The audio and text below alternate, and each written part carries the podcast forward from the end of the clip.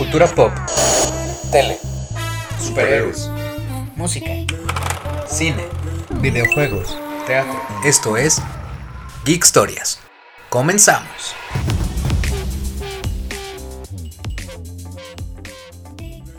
Hola, ¿cómo están? Bienvenidos a un nuevo episodio de Geek Historias, su mini podcast de confianza.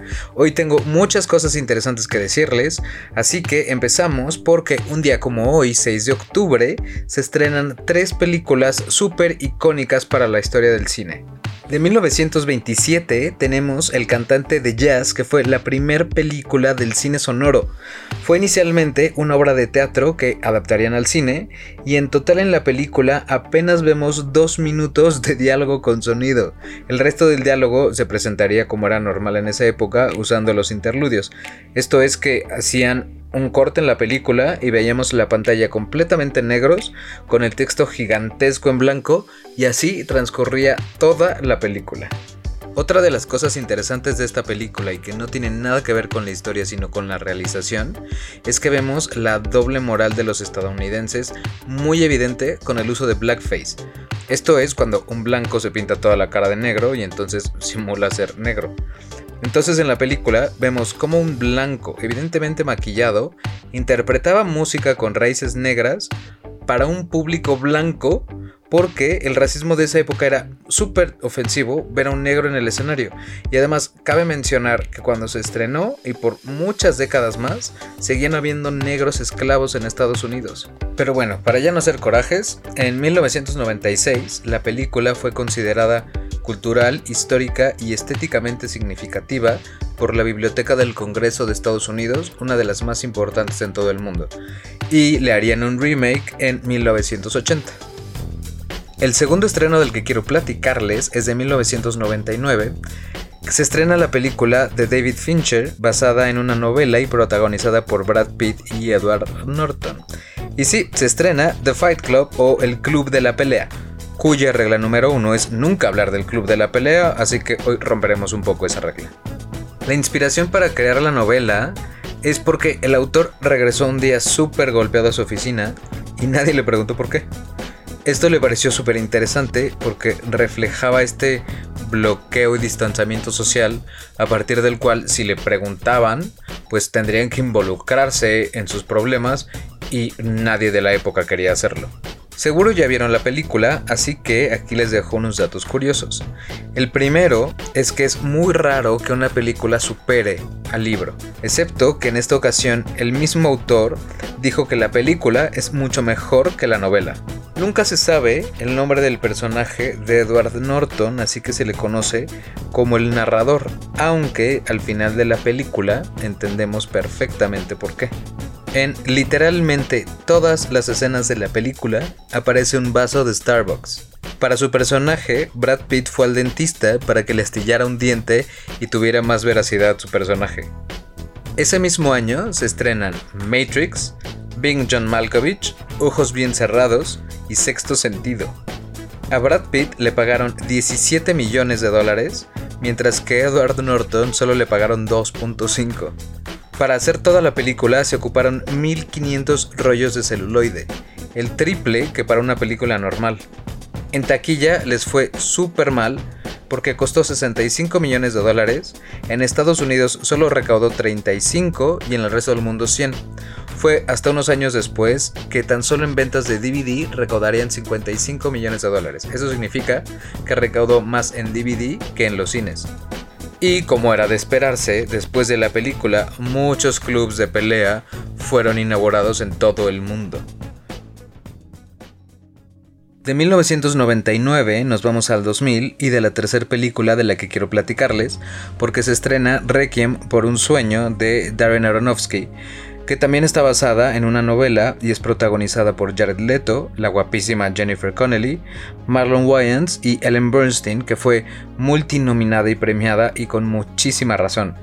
A mí en lo personal me dejó súper traumado por las escenas, las inyecciones, las historias de todos los personajes, pero vaya, sin duda es una gran película. Algunos datos curiosos de Requiem son que está considerada una de las 250 mejores películas de todos los tiempos.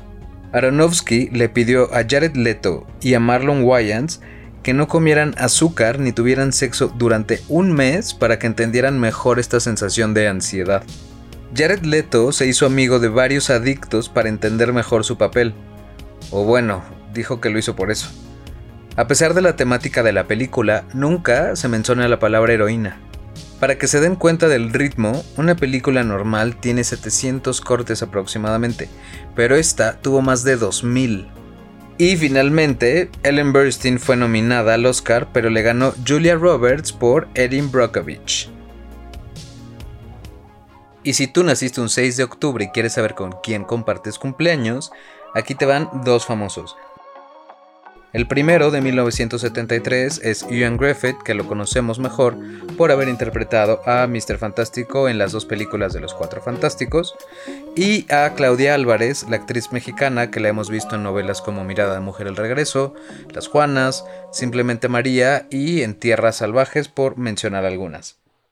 Otra de las cosas que quiero platicarles hoy, y esto va para todos los amantes de los viajes, los road trips, que a mí también me encantan, las aventuras y las cosas súper locas, es que en el 2007 el británico Jason Lewis completa la primer circunnavegación del globo realizada exclusivamente con la fuerza humana.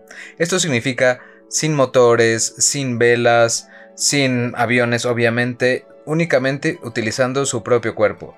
Lo máximo de tecnología que usaba eran bicicletas, un bote que se construyó él mismo y patines. Y no se imaginan que era un millonario excéntrico. Al contrario, es más, les voy a leer algo textual que él dijo. No tenía experiencia previa en este tipo de aventuras. Sin embargo, la idea de Steve sonaba tan maravillosamente simple, usar nuestra propia fuerza para dar la vuelta al mundo, que me sentí muy atraído por el hecho de que casi cualquier persona pudiera hacer algo así. No necesitas ser un experto ni estar extremadamente bien físicamente. El mundillo de los aventureros puede ser a veces un poco selectivo y excluyente, sobre todo en el Reino Unido, por lo que nuestra falta de pretensión fue importante para mí. También me atrajo mucho la idea de que el lento ritmo del viaje nos permitiría conectar más con los jóvenes e intentar hacerles entender la importancia de cuidar el planeta. Fue así que decidieron hacer su viaje alrededor del mundo, que duraría 13 años, 2 meses, 23 días y 11 horas, recorriendo casi 75 mil kilómetros. Les cuento un poquito de cómo fue su ruta. De Londres irían a Portugal. Ahí, con su amigo Steve, construiría un bote de pedales de tan solo 2 metros cuadrados que llamarían Moksha. Decidirían recorrer América por separado, Steve en bicicleta y Jason en patines, pero un borracho lo atropelló en Colorado, donde pasaría nueve meses en recuperación. Se reencontrarían en San Francisco, pero su amigo Steve decidiría no continuar con el viaje, así que Jason partiría para cruzar el Océano Pacífico pedaleando en Moksha y llegaría a Australia. Ahí por falta de fondos se quedaría cinco años, pero crearía un programa de concientización sobre el medio ambiente. Cruzó China e India en bicicleta hasta el Océano Índico. Después pasaría por África y de Turquía llegaría otra vez a Europa. Así desde Bélgica y una vez más en Moksha, entraría triunfal por el Támesis de nuevo a Londres. Espero que les haya gustado esta historia y recuerden que pueden ir al Instagram de arroba geekhistorias donde les dejo fotos y videos de todo esto. Ahora acompáñenme una nueva historia porque hablaremos del nacimiento de Instagram. Fue creada por Kevin Systrom y Mike Krieger en el 2010 originalmente para iPhone. En enero del 2011, Instagram añadió los famosos hashtags para que no solo pudiéramos conectar con personas, sino también por temas. Para abril de 2012 tendrían más de 100 millones de usuarios, lanzarían la aplicación para Android y serían adquiridos por Facebook por mil millones de dólares. En 2013 agregaron dos herramientas, la de etiquetar a personas y a cualquier perfil incluyendo marcas en cualquiera de las fotos y la posibilidad de mandar mensajes directos a otros usuarios. Para el 2014 ya contaban con más de 300 millones de usuarios. En 2016 se añaden las Instagram Stories. En 2018 se lanza Instagram TV. Para el 2020, Instagram es la sexta red social más usada del mundo con más de mil millones de usuarios y lanzan los Reels para competir contra TikTok. Como datos extras, el hombre más seguido es Cristiano Ronaldo con 239 millones de seguidores. La mujer más seguida es Ariana Grande con 203 millones. National Geographic es la cuenta de marca más seguida con 145 millones. Hasta el mes de octubre de 2020, solo un total de 21 cuentas han superado los 100 millones de seguidores, siendo Selena Gómez la primera persona en lograrlo.